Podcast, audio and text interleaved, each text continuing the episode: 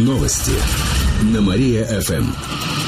Здравствуйте, в прямом эфире Катерина Измайлова в этом выпуске о событиях в жизни города и области. Рекламные щиты не снесут вопреки ГОСТу. Речь идет о рекламных конструкциях площадью менее 10 квадратных метров. Как и сказали в администрации, и в Кирове очень много. Город небольшой по площади, и рекламные щиты по стандартам размещать практически негде.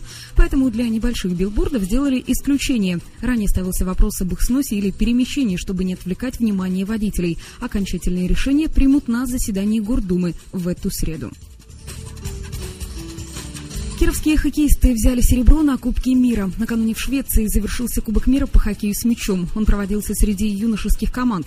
В финальном матче Родина-98 проиграла команде из Кемерово СДС «Уголь». Игра закончилась со счетом 1-3 в пользу соперника. Таким образом, кировчанам досталось серебро. Это самый высокий результат команды за всю историю участия в Кубке.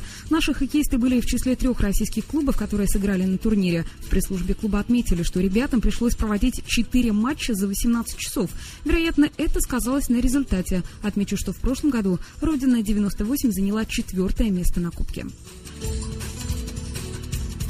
Теплая погода вернется в Киров. Сегодня днем синоптики обещают до плюс 6 градусов, ночью до плюс 7, временами дождь. Завтра столбик термометра поднимется до плюс 9. В течение дня также ожидается небольшой дождь. Такая погода продержится до конца рабочей недели. К выходным похолодает. В пятницу до 3 градусов тепла. К этому часу у меня все. В студии была Катерина Измайлова. Далее на Мария ФМ. Слушайте утреннее шоу «Жизнь удалась». Новости на Мария-ФМ.